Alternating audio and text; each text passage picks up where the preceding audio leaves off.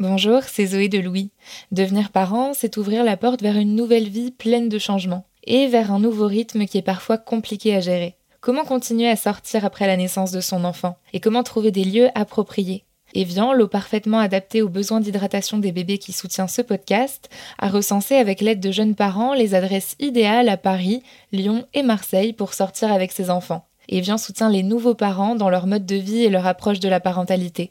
Un peu comme Fête des Gosses finalement. Merci à Evian pour leur soutien et bonne écoute.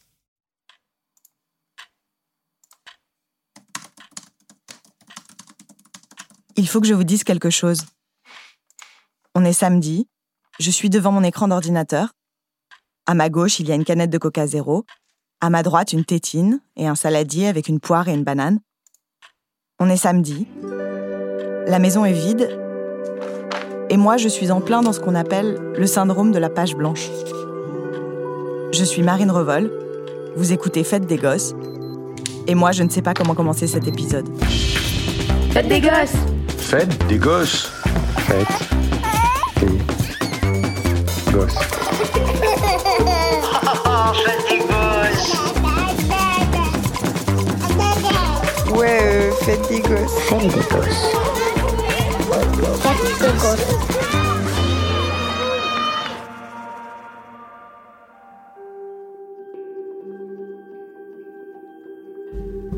Écrire à la première personne, c'est accepter de dire qui l'on est, d'où l'on vient, avec quoi on se débat.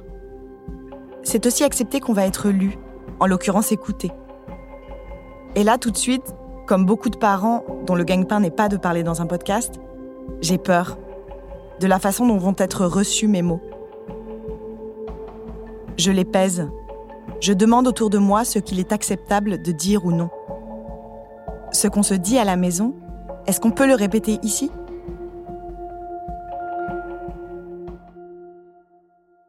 Les premiers jours et les premiers mois de la vie d'Abel, un sujet s'est très vite imposé à nous. Il revenait tout le temps, par toutes les portes et par tous les angles. L'alimentation. Quand il est né, Abel était ce qu'on appelle un beau bébé. Plus de 4 kilos. Aïe aïe aïe Ça doit faire mal, hein? Immédiatement, il a fallu, comme pour tous les bébés, le nourrir. Je ne voulais pas allaiter, donc on nous a donné des petits biberons prêts à l'emploi à la maternité. C'est pas très écolo, mais c'est tellement pratique que j'en ai piqué quelques-uns à la sortie. Ça n'a pas été utile. Dès le deuxième jour, il nous est apparu évident qu'Abel avait, disons, un bon appétit. Et ça, ça nous faisait peur.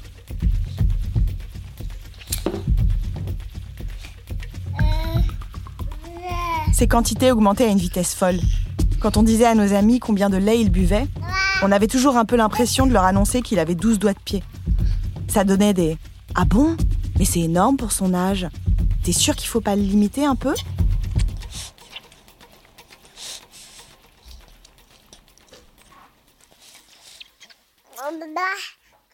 À l'époque, son père pensait un peu pareil et me répétait qu'on devrait lui fixer des limites, sinon il demanderait toujours plus. Moi, ça me paraissait absurde de rationner un bébé. En plus, je n'avais qu'une trouille, c'est que mon fils ne mange pas assez et du coup ne développe pas assez son cerveau pour devenir avocat. À un moment, on en était à un point où on s'engueulait pour 30 millilitres de lait en plus ou en moins dans son biberon. Je suis allée voir ma pédiatre et son discours m'a paru ambivalent. À la fois, on veut qu'il soit bien dodu et en bonne santé, qu'il mange à sa faim, et à la fois, il faut quand même se fixer des limites. Donc en fait, on ne le laisse pas manger à sa faim. Ça contredisait aussi ce que j'avais lu dans le livre Bébé, dis-moi qui tu es, le best-seller de Philippe Grandsen. Quand un bébé finit son biberon, on augmente la quantité. Du coup, qu'est-ce qu'on faisait? On le suivait ou pas?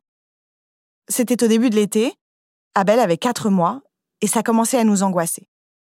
Si bien que je me suis retrouvée à discuter millilitres de lait en vacances, à l'heure de l'apéro, avec une amie médecin qui était là. De toute manière, tant qu'il reste sur sa courbe de poids, il n'y a, y a pas de problème. L'essentiel, c'est que chaque enfant est sur sa courbe et Ça veut dire qu'il mange ce qu'il faut. Et s'il sort de sa ligne, ça veut dire que là, on donne trop ou pas assez.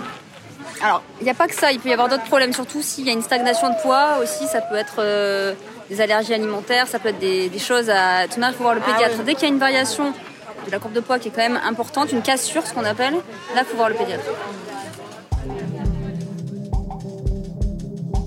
La vérité, c'est que je faisais la jeune mère certaine qu'on ne rationnait pas un enfant, mais en fait j'étais moi aussi un peu déboussolée. Sa courbe de poids était vraiment haute. Ce qui m'inquiétait, sans que j'ose le dire à personne, c'est que beaucoup d'histoires de harcèlement scolaire que j'entendais commençaient par des moqueries sur le poids. J'étais terrorisée à l'idée que mon fils, s'il continuait sur sa lancée, souffre de ne pas correspondre aux normes et aux corps considérés comme normaux dans notre société. Je savais qu'il allait grandir, je savais que dès l'acquisition de la marche, les bébés s'affinent. Mais pour autant, une partie de moi, et pas celle dont je suis la plus fière, doutait. J'ai demandé au docteur Karine Garcette, pédiatre spécialiste en nutrition et gastro-entérologie à l'hôpital Trousseau, ce qu'elle en pensait. Elle a commencé par me dire que tout ça, c'était culturel. Dans les pays du Maghreb, par exemple, plus le bébé est dodu, plus on considère qu'il va bien. Effectivement, dans les pays occidentalisés, c'est surtout qu'il y a beaucoup de stress vis-à-vis de l'alimentation, de vouloir la perfection. Et comme les parents font un amalgame entre les recommandations adultes et les recommandations enfants, on voit de, plus en plus de mauvaise alimentation chez l'enfant euh, avec des petits poids parce que les parents ne donnent plus assez à manger à leurs enfants en termes d'apport. Par exemple, les graisses, on passe notre temps à expliquer qu'il faut des graisses aux enfants et qu'un cerveau d'enfant c'est rempli de graisse et qu'il y en a besoin en quantité suffisante. La proportion des besoins d'un enfant n'est pas celle d'un adulte. Donc, ils ont besoin de plus de graisse pour pouvoir aussi grandir, grossir. Je passe mon temps à dire qu'il faut des féculents, euh, moitié féculents, moitié légumes, en permanence. Si je résume, en France, on se concentre sur l'idée de l'enfant parfait qui est pile dans la norme plutôt que sur la vision réelle de l'enfant.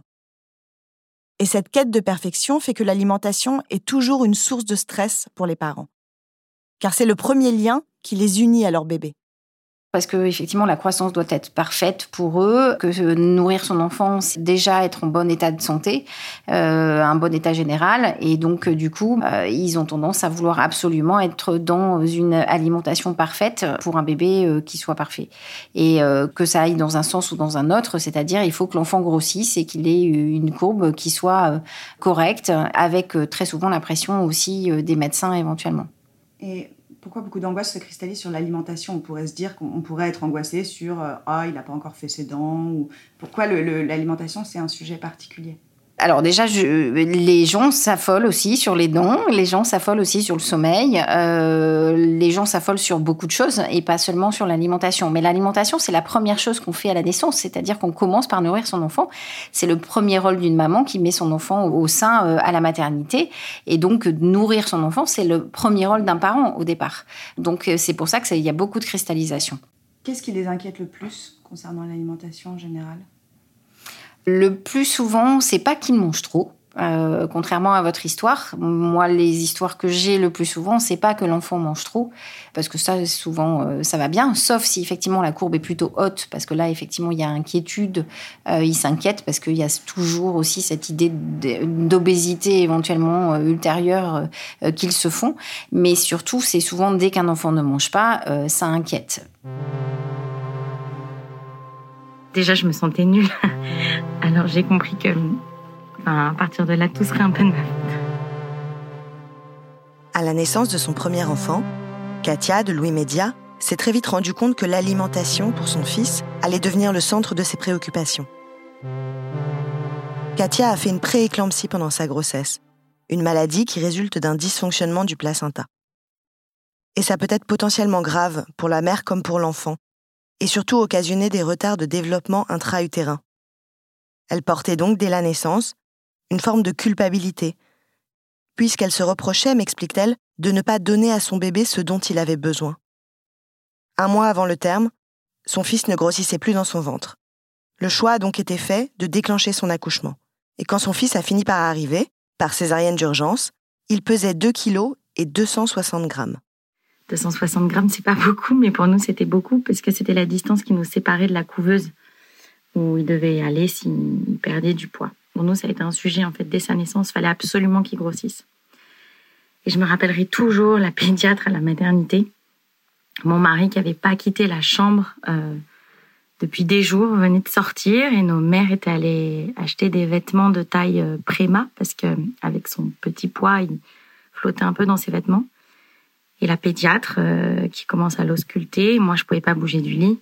Après un long silence, elle me dit euh, Mais euh, vous pourriez quand même lui mettre des vêtements à sa taille.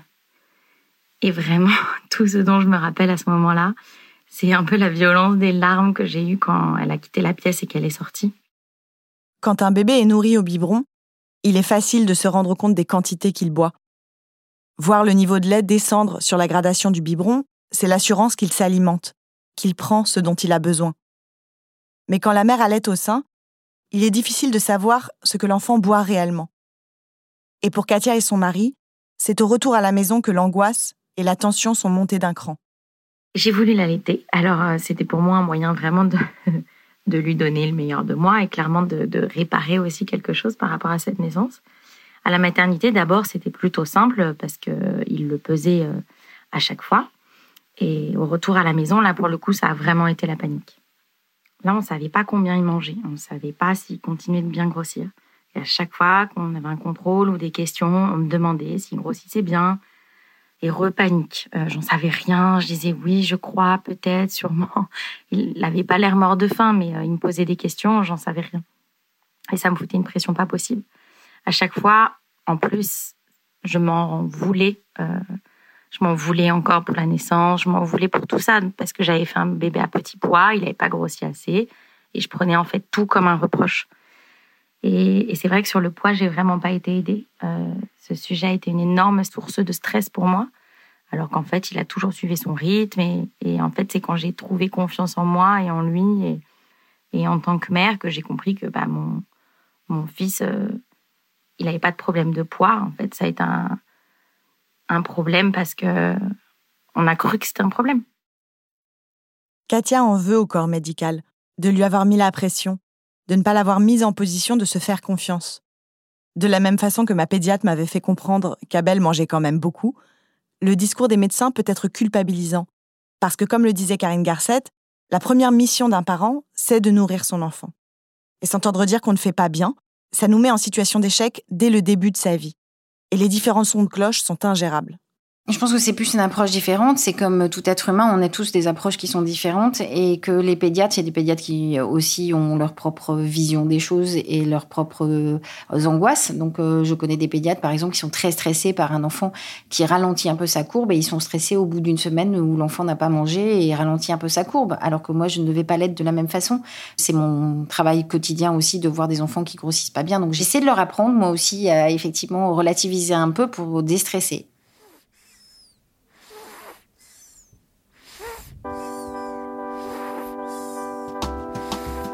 Il y a des signes bien connus qui montrent qu'un enfant a assez mangé. Le bébé s'endort, il déglutit, il ne cherche plus à téter ou il fait un rot. S'il a encore faim, au contraire, il suce ses mains, fait bouger ses lèvres. Il cherche le sein ou le biberon et il s'agite.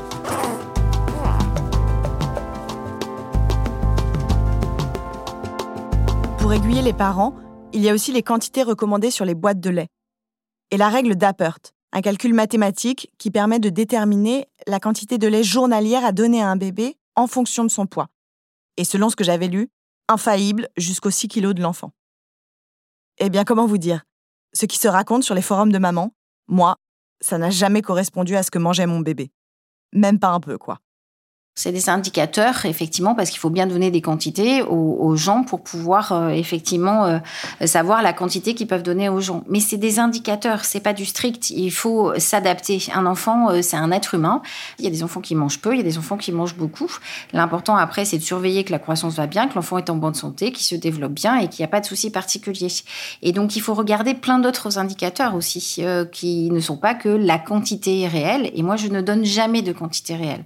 Je dis aux parents, bah, vous laissez vous adapter, vous regardez comment votre enfant veut manger, et après on regarde la courbe de croissance, on regarde le développement euh, complet de l'enfant de manière générale. C'est quoi les autres indicateurs à regarder en plus de la courbe? Ça, dépend si par exemple, on a un enfant qui ne mange pas de grosses quantités, je vais regarder si euh, son développement psychomoteur est bien, s'il me sourit, euh, s'il a un bon contact, si après quand il grandit, il met bien les jouets à la bouche, euh, voilà, c'est quel est le rapport avec l'enfant? Il y a des enfants qui sont des petits mangeurs, qui sont hypertoniques, qui ont un développement et des interactions qui sont magnifiques, mais par contre, ils mangent pas beaucoup et ça inquiète toujours. Mais finalement, voilà, ils ont. Je regarde la régularité de la courbe. Est-ce que la courbe elle est tout à fait régulière?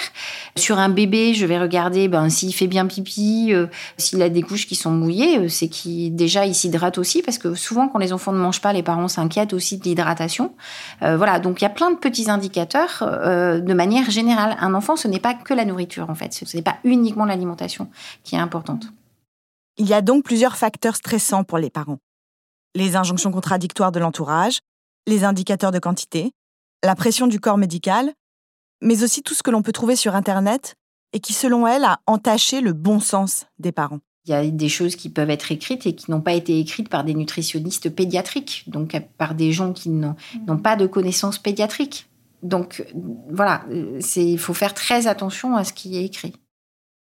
Pour Karine Garcet, nous sommes en plus dans une époque où la recherche de perfection et de performance parentale est telle que nous avons oublié d'écouter notre enfant, que nous ne savons plus le faire. Et c'est totalement l'inverse de ce que je pensais. J'ai toujours cru que les lectures actuelles, qui recommandent plutôt de suivre les besoins de ses enfants plutôt que des indicateurs, avaient un effet déculpabilisant. Mais pour Karine Garcet, au contraire, nous sommes tellement noyés d'informations que nous ne savons plus faire autrement. Et ça met la pression à tout le monde. Les parents sont un peu perdus, euh, effectivement, parce qu'ils vont chercher des informations qu'ils ont peut-être justement pas toujours auprès des médecins, et ils vont chercher plein de choses sur Internet. Ils regardent et ils comprennent plus parce qu'effectivement il y a des informations très discordantes et ils veulent des choses qui sont soient très carrées et parce qu'ils veulent vraiment des perfections. Et ils écoutent pas toujours leur bébé. Si je prends par exemple la diversification, la diversification, moi je donne des indicateurs en disant bah, vous commencez par telle quantité, mais euh, je leur dis pas vous augmentez de 30 grammes euh, systématiquement par jour et ainsi de suite. Si c'est un bébé qui mange très très bien, mais il a le droit de manger très vite, beaucoup, et parce que ça lui plaît. Après, c'est à moi en tant que médecin de réadapter ce qu'on va mettre dans les purées pour qu'il puisse grossir ou grandir si je vois qu'il ralentit sa courbe de croissance. Karine Garcet a l'air de penser qu'il faut simplement qu'on se détende, qu'on respire tous ensemble dans un sac en papier et que tout va bien se passer. Mais comment on fait? Parce que je ne sais pas vous, mais moi, en général, l'idée même qu'il ne sert à rien de s'angoisser m'angoisse encore plus. Quand à 3 heures du matin, en pleine insomnie, je regarde l'heure en me disant que si je ne me détends pas, je vais être épuisée le lendemain, il y a peu de chances que ça m'aide à m'endormir. Je pense que surtout l'alimentation, il faut aussi relativiser. C'est les excès qui sont mauvais. C'est les excès dans un sens, dans un autre. Manger de tout et de manière équilibrée, c'est le mieux. Donc manger des matières grasses, des féculents euh, et de manger de manière régulière sans exagérer dans les quantités, mais en se faisant plaisir, parce que dans tout ça, on oublie le plaisir de manger. Et on est tellement focalisé sur ce qu'on doit manger euh, qu'on en oublie le plaisir. Mais pour qu'un parent écoute son enfant et puisse lui enseigner le plaisir de manger, il faut d'abord qu'il ait lui-même apaisé ses inquiétudes vis-à-vis -vis de la nourriture. Je repense souvent à cette scène du documentaire À la vie, que la réalisatrice Aude Pépin a consacré à la sage-femme et militante féministe Chantal Birman. Il va pas tarder à tomber là, le cordon. Comment ça s'est passé euh, L'accouchement alors bah, Ça s'est bien passé. On y voit la sage-femme rendre visite à une toute jeune mère qui vient de rentrer de la maternité et qui s'inquiète de trop donner à manger à son bébé. Elle confesse ensuite qu'elle a longtemps été anorexique, que le poids est un sujet qui file dans sa famille et que sa mère l'obligeait à manger quand elle était petite.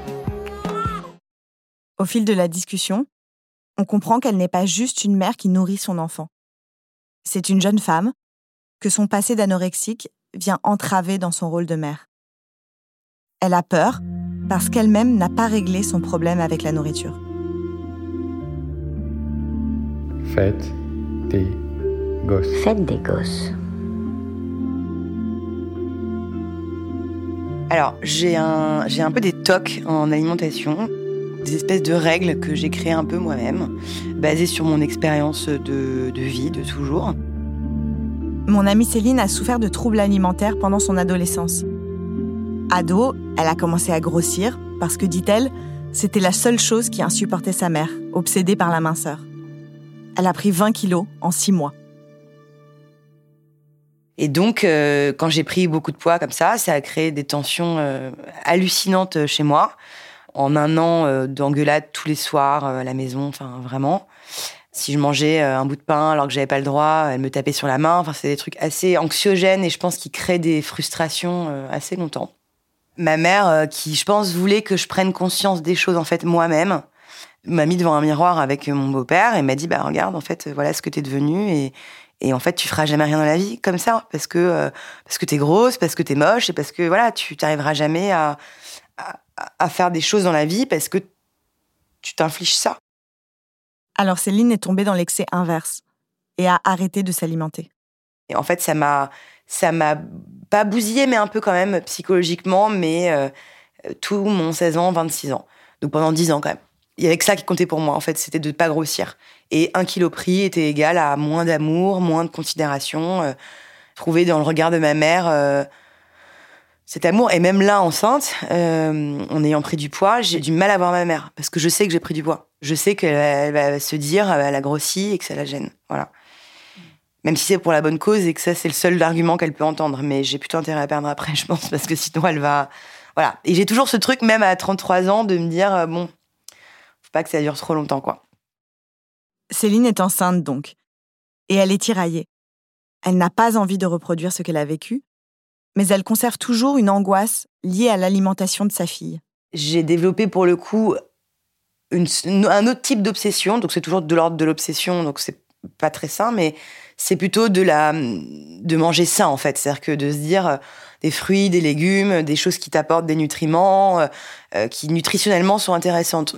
Et est-ce que euh, tu es stressée à l'inverse que elle mange pas assez?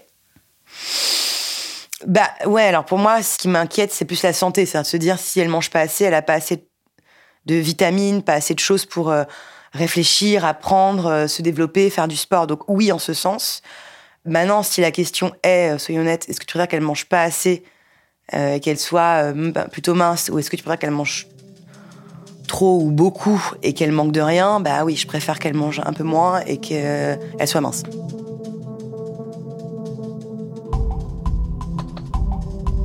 Ça n'est pas un hasard si le sujet de la nourriture est devenu conflictuel entre le père d'Abel et moi. Certains membres de sa famille sont en surpoids, et moi, j'ai été une petite fille que mes parents qualifiaient de grassouillette. Ça m'a suivi, ce mot. Aujourd'hui, je me permets d'appeler Abel mon potelet, même si là, en vous le disant, je me demande si je suis pas en train de faire exactement la même chose que mes parents. Mais en revanche, de l'extérieur, je n'accepte pas les remarques du type Dis donc, il se laisse pas mourir de faim ou hum, trop mignonne ces trois cuisses. J'ai envie de dire à ces gens d'aller s'occuper de leur propre double menton, mais à la place, je souris et je réponds un truc du genre Haha, c'est vrai qu'il pèse son poids. Nous sommes nombreux, et si l'on en croit l'Ipsos, surtout nombreuses car cela concerne davantage les femmes, à avoir connu des déséquilibres alimentaires, voire des troubles à l'adolescence notamment. Mais j'ai franchement l'impression que ça dure toute la vie. Dans notre histoire avec la nourriture, il y a de l'affect, des désamours, du manque de confiance et des dictats. Car manger est un acte vital et quotidien, mais c'est aussi un acte chargé de sens culturellement, socialement et psychologiquement construit. Julie Bordet, Christelle Benoni-Viodet, Blaise Pierre-Imbert, Hervé Benoni et Sylvie Sanchez, cinq docteurs en psychologie clinique, ont travaillé sur le sujet. Ils expliquent que cette transmission peut s'effectuer de façon génétique, mais aussi culturelle et psychologique. Ils pensent ici aux dimensions culturelles, religieuses ou sociales, aux valeurs de vie, aux règles de comportement. Oui, effectivement, euh, si on est trop angoissé, on peut créer effectivement de l'angoisse vis-à-vis de l'alimentation chez l'enfant. Il y a plus de troubles du comportement alimentaire quand les parents ont des troubles du comportement alimentaire. Euh, quand on a un enfant qui vient pour des problèmes alimentaires ou des difficultés alimentaires ou des problèmes de croissance, on réinterroge toujours un peu sur le, vécu des parents, sur leur histoire un petit peu aussi personnelle, parce que c'est très important dans la transmission de ce qui peut se passer après euh, chez l'enfant et dans le lien aussi autour du repas. Mais cela peut être plus inconscient que ça, et donc plus traître. C'est comme pour les traumatismes. Serge Tisseron m'expliquait dans un autre épisode de Fête des Gosses que les secrets et traumatismes pouvaient suinter sur les générations suivantes. C'est la même chose avec l'alimentation. Et ça n'est pas valable uniquement si le parent a connu des troubles alimentaires plus jeunes. N'importe quelle tension au moment d'un repas peut faire qu'un bébé ou un enfant ne se nourrit pas bien, parce qu'il absorbe l'angoisse présente chez le parent. On dit que les bébés sont des éponges. Ils ressentent tout, et eux, un de leurs moyens pour exprimer le stress qu'ils ont indirectement reçu, c'est de mal manger, voire de ne pas manger. Moi, ma mère me proposait toujours de la pomme quand j'avais faim. Elle me disait ah bah si tu veux pas de la pomme, c'est que t'as pas faim. ça, c'est vraiment un truc, une petite voix que j'essaye de, de, de, faire taire dans, dans ma tête. Julien a 36 ans et une fille qui, comme tous les enfants, préfère le chocolat au Granny Smith. Yael, elle a toujours l'habitude euh, de demander en, fin de repas euh, un petit goût de sucré, une petite sucrerie, une petite friandise, enfin, en gros un truc qui, est fait pour se faire plaisir. Pour moi, c'est pas tout à fait euh, évident, mais j'essaye surtout de pas dire ah bah tiens, euh, prends un morceau de fruit. Euh, alors oui, je propose des fruits pour voir, si elle en veut, bah tant mieux. Mais sinon, voilà, un petit bout de chocolat, un petit bout de gâteau. mais parfois, c'est un effort, faut se faire violence pour accepter, pour proposer un truc qui n'est pas forcément le truc le plus sain du monde une discussion, voire une engueulade qu'on a toujours euh, dans le couple, c'est le gras. Et euh, forcément, euh, un rapport au gras un peu compliqué pour moi. Et ça, j'essaie vraiment de le taire devant ma fille pour pas qu'elle pense que le gras c'est mal. Quoi. Ça, je sais que c'est mon problème de me battre avec le gras, mais dans cette situation-là, c'est plutôt elle qui va m'aider. Je vais plus facilement moi au petit déj aller me mettre du beurre parce que euh, elle aussi, elle veut du beurre. Donc, euh, bah oui, je vais pas lui dire euh, non, non, je mets pas de beurre ou je prends pas de Nutella parce que c'est trop gras. Et je vais jamais mettre des mots là-dessus, alors que et je les entends moi dans ma tête, mais c'est presque des mots tabous. Quoi. Je sais très bien que la plupart des choses que je me dis moi à l'intérieur de moi-même sur la nourriture, il faut absolument pas que je les exprime. Au contraire, que je les garde pour moi, voire pour mes discussions euh, dans, mon couple, mais euh, il n'est pas question de les sortir devant ma fille. S'il se fait violence pour ne pas biaiser le rapport de sa fille à l'alimentation, c'est parce que justement il considère que c'est à elle d'écrire sa propre histoire avec la nourriture. Dans À la vie, Chantal Birman dit Je suis d'avis que tout ce qui rentre dans le corps d'un enfant, ça ne nous regarde pas, ça le regarde. Cela confirme l'idée qu'un bébé sait s'autoréguler. Mais la réalité, c'est que c'est difficile de faire confiance à son enfant. On me dit que mon fils est le meilleur juge de ce qui est bon pour lui, mais il pense aussi que c'est une bonne idée de se jeter dans le vide depuis le bord du lit. Donc clairement, j'ai du mal à lâcher prise. J'ai demandé à Karine Garcette si elle avait un conseil à donner aux parents qui se demandent si leur enfant mange bien. Vous savez, ceux qui paniquent quand ils se rendent compte qu'ils ont oublié une dosette de lait dans le biberon, ou qui sont en passe d'atteindre la dette de sommeil de Frédéric Becbédé et qui ne savent plus où donner de la tête. Surtout pas d'aller voir sur Internet, parce qu'il y a trop d'avis contradictoires qui vont faire que euh, vous n'allez pas savoir où, donner de la tête et finalement vous allez être perdu et ça va aggraver votre angoisse. Ne pas interroger aussi 10 000 médecins, essayer d'avoir confiance en un médecin, discuter et dire les choses au médecin pour qu'il puisse vous accompagner dans la démarche. Et puis surtout de vous écouter et d'écouter un petit peu euh, votre enfant savoir que manger, c'est pas tout dans la vie, qu'il faut avoir beaucoup de plaisir. Ça, c'est vraiment mon message. Le plaisir est important. Il vaut mieux donner peu à son enfant dans un moment euh, serein euh, dans un moment de plaisir, de manger avec lui, de le laisser mettre euh, ses mains dans la nourriture, de patouiller, de s'en mettre plein les cheveux, euh, de rire, plutôt que d'être en train de toujours lui faire des remarques. Et parce qu'on veut pas qu'il mange ci, qu'il mange ça, parce qu'il faut pas qu'il touche ça, voilà. Et, vraiment garder cette notion de plaisir de manger. Et c'est vrai que moi d'ailleurs, en tant que parent, je suis plutôt content que ma fille euh, ait un bon coup de fourchette. C'est plutôt signe de, bonne santé. Il faut peut-être avoir des, troubles alimentaires pour se rendre compte qu'en fait, c'est bien de manger.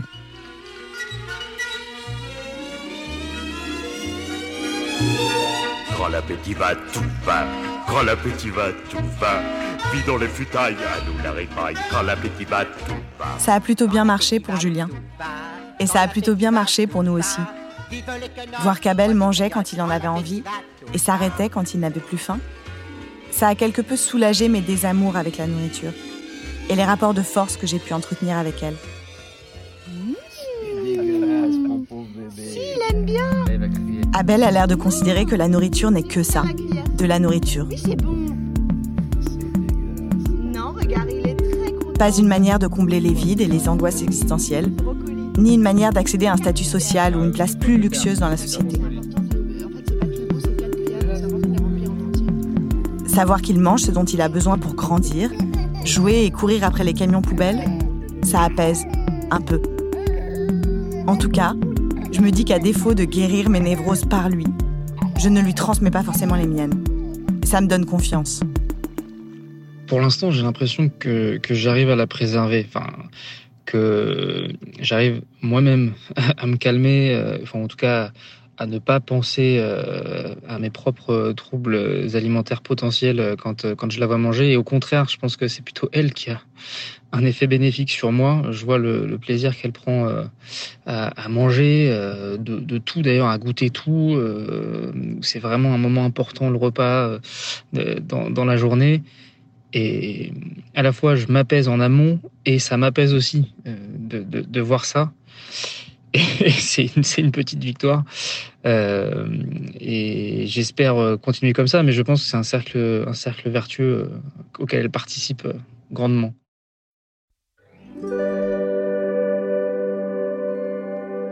Je suis Marine Revol et vous venez d'écouter Fête des gosses.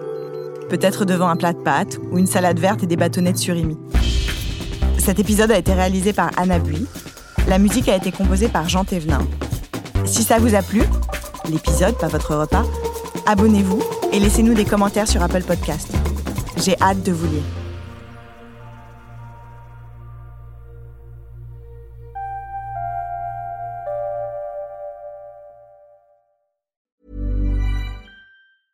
Je présente mon billet, elle prend mon téléphone, elle a grandi, je vois qu'elle zoome, elle me dit mais c'est un faux billet madame. Et ce jour-là, je suis avec mon frère et je me dis, mais il se fout de moi ou quoi? Je lui demande à quelle heure il rentre et là, il me ment sur euh, l'horaire de retour et il me donne un horaire euh, trois heures plus tard. Sur les coups de midi, je sais pas pourquoi, je vérifie mon application bancaire et je me rends compte que j'ai été débité de 400 euros sur mon compte bancaire. Je vois le, le policier regarder euh, son écran, on voit qu'il y a un pavé, quoi. Et euh, là, il me regarde et il me dit Monsieur, je peux pas vous dire ce qu'il y a sur mon écran. Par contre, regardez-moi bien droit les yeux, fuyez. Je fais une marche arrière. Et à ce moment-là, une jeune fille arrive en courant. On lui hurle par la fenêtre que nous sommes toutes ces meufs. Donc je lui dis à toi, ramène ton cul ici tout de suite parce que ça va partir en cacahuète. Lover, voleur, une série de 4 épisodes tournée par Lisanne Larbani après son enquête dans Libération à propos de Lesty, le caméléon de Tinder, et à écouter à partir du 22 avril dans Passage, notre podcast d'histoire vraie. À très vite.